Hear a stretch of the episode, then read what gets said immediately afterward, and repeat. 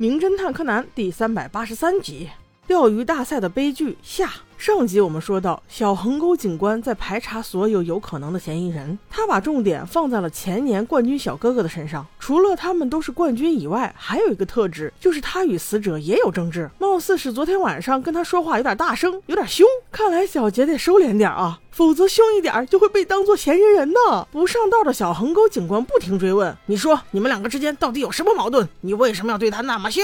第一小哥哥嗫嚅了半天，终于还是开口了。他说：“那个记。”记者猥琐的问他：“你是不是很喜欢那个第一小姐姐呀？不如我帮你追她吧。追上了，你给我什么好处呢？你放心，我有把柄在手里，我说什么，她肯定上钩的。”但人家第一小哥哥其实没这意思，并且觉得这个烂记者实在是下作的很，没想理他。记者再三纠缠之下，他才凶了点。妈呀！听到这个原因，突然觉得这个死者死有余辜啊！就在这时，柯南忽然想起，昨天这个记者不是还约第一小姐姐照铁轨照片吗？不如去火车铁轨附近看看，说不定有收获哦。果然不出所料，他们在铁轨旁边捡到了那个记者的照相机，也就是说，这里可能是命案第一现场。那这是怎么回事呢？尸体怎么可能在？在那么远的礁石上，不行，还是要细细探查一番。于是四人又一次爬高上低，终于来到了前面这座铁路桥上。柯南问到铁路桥的管理员：“昨天十点多有没有人过来？”管理员小哥哥却说：“没有，倒是没有。但是七点多的时候，去年第一名的小姐姐倒是来转了一圈，也不知道她是干啥呢。”柯南心想，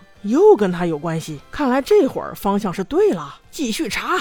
正想着，元太说再不把船划回去，估计要另收费。小朋友们又回到船上，这会儿柯南就注意到了之前元太和光彦在这钓鱼时捡起的那个木板，木板的一头有一个长钉子，钉子上还挂了一个手绢。步美一眼就认出来了，这不就是第一名小姐姐给我处理伤口时用的那个手绢吗？哦，又跟他有关。看到了这个手绢，柯南通透了。他们回到了大赛的颁奖典礼上。今年的第一名是前年的那位小哥哥，而第二名才是第一小姐姐。正领奖领得嗨呢，沉睡中的原子开机营业了。请第二名的小姐姐先别走，我有话还没有说完。在场众人，包括小横沟警官在内，一看铃木大小姐扎着势，就知道她要破案了。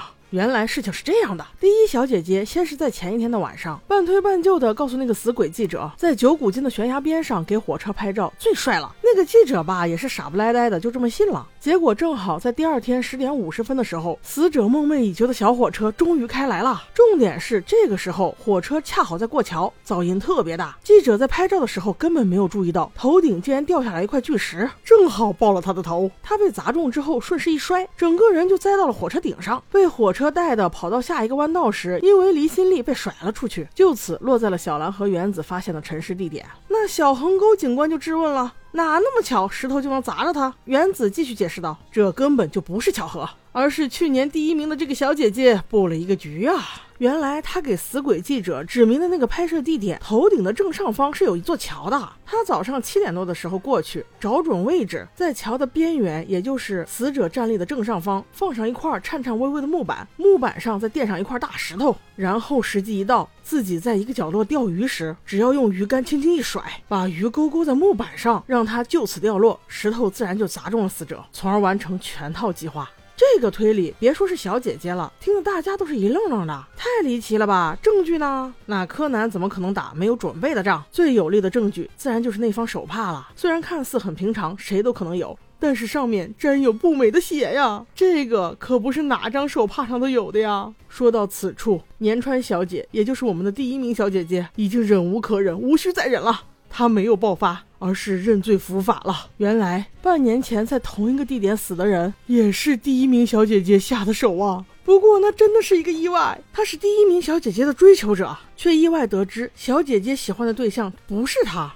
两人争执的有些激烈，他是不小心把那个人推下去的，没想到他竟然死了。这搁哪说理去啊？确实是他推了那么一把呀，过失杀人罪是没跑了。所以大家遇到什么事儿一定要冷静冷静，少动手。关键这所有的一切都被这个记者看在眼里，所以从那之后勒索不断呐。第一名小姐姐咬咬牙，狠狠心，从哪开始的就让她从哪结束吧。是时候跟那个恶心的人 say goodbye 了。于是就有了今天的这一出戏。不过令人欣慰的是，当警方把凶手小姐姐带走时，那个第一名小哥哥默念道：“你放心吧。”我一定会等你的哦。原来之前他心里的人竟然是这位啊！有情人终成眷属吧。各位下集见。